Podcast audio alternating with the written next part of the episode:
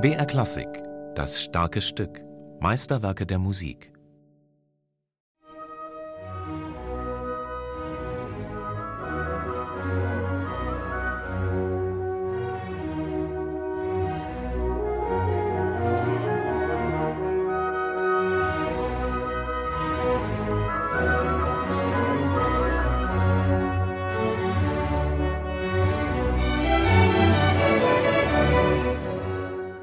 Nur wissen Sie, ich liebe wahnsinnig Brahms mit dieser Sinfonie. Ich habe Aufnahmsprüfung gemacht.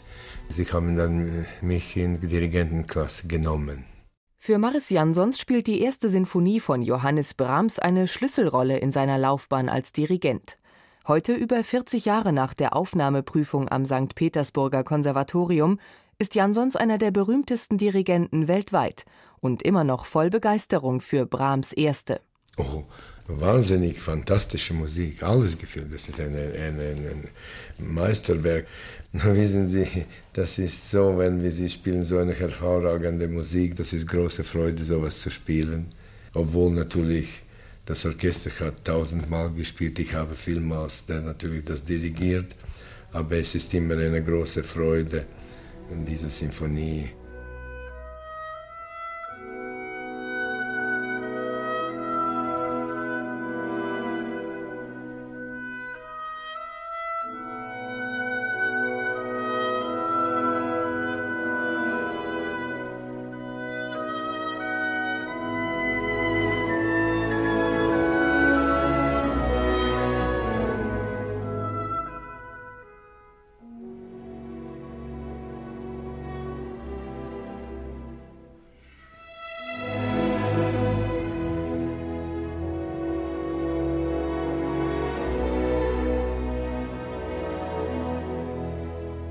Dieser zweite Satz natürlich ist so eine tiefe, wunderbare innere Musik, wissen Sie, so eine lyrische Poem, so eine heilige, ich würde sagen, Musik in dem Sinne von menschlichen Gefühlen. Mit Beethovens Neunter hatte die Gattung Sinfonie ihren Höhepunkt erreicht. Wie sollte es weitergehen? Machte es überhaupt noch Sinn, eine Sinfonie zu komponieren? Brahms war sich der Problematik bewusst, versuchte es aber dennoch. An Ideen mangelte es ihm nicht, er komponierte viel und verwarf alles wieder, teilweise entstanden andere Werke aus den Sinfonieversuchen, so zum Beispiel das erste Klavierkonzert. Nach zehn Jahren verließ ihn der Mut und Brahms schrieb an den befreundeten Dirigenten Hermann Levi Ich werde nie eine Symphonie komponieren.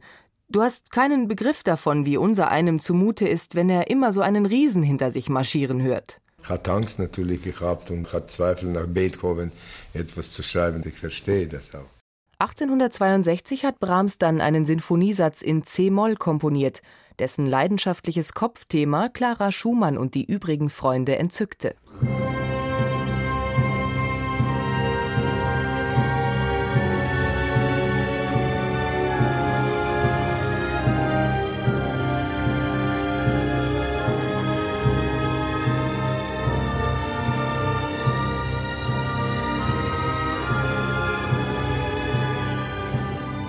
Dabei blieb es aber für weitere zehn Jahre.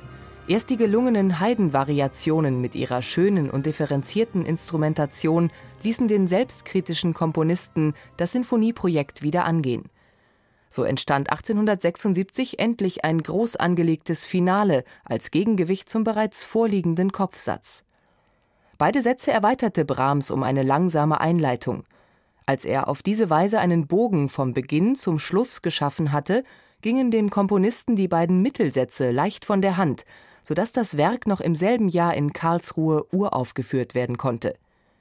Die Folgeaufführungen leitete Brahms selbst innerhalb einer Woche in Mannheim und München. Von der Idee her knüpft Brahms direkt an Beethovens Neunte an. Durch Kampf von Nacht zum Licht. Sowas endet mit einem Jubeln und geht durch einen starken Kampf, Zweifel auch die Tonart C-Moll, bestimmte rhythmisch pointierte Motive und das Hauptthema des letzten Satzes weisen bewusst auf Beethoven.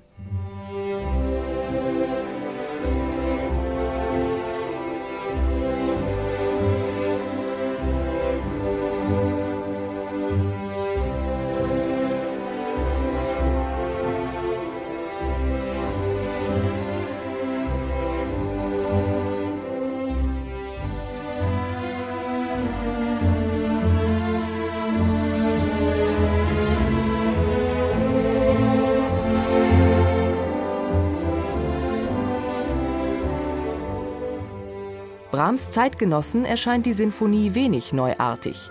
Sie wirke zu düster und ernst, und die Anhäufung von kompositorischen Schwierigkeiten mache es unmöglich, gleich zu folgen. Doch es gab auch enthusiastische Stimmen. Hans von Bülow nannte das Werk Beethovens Zehnte.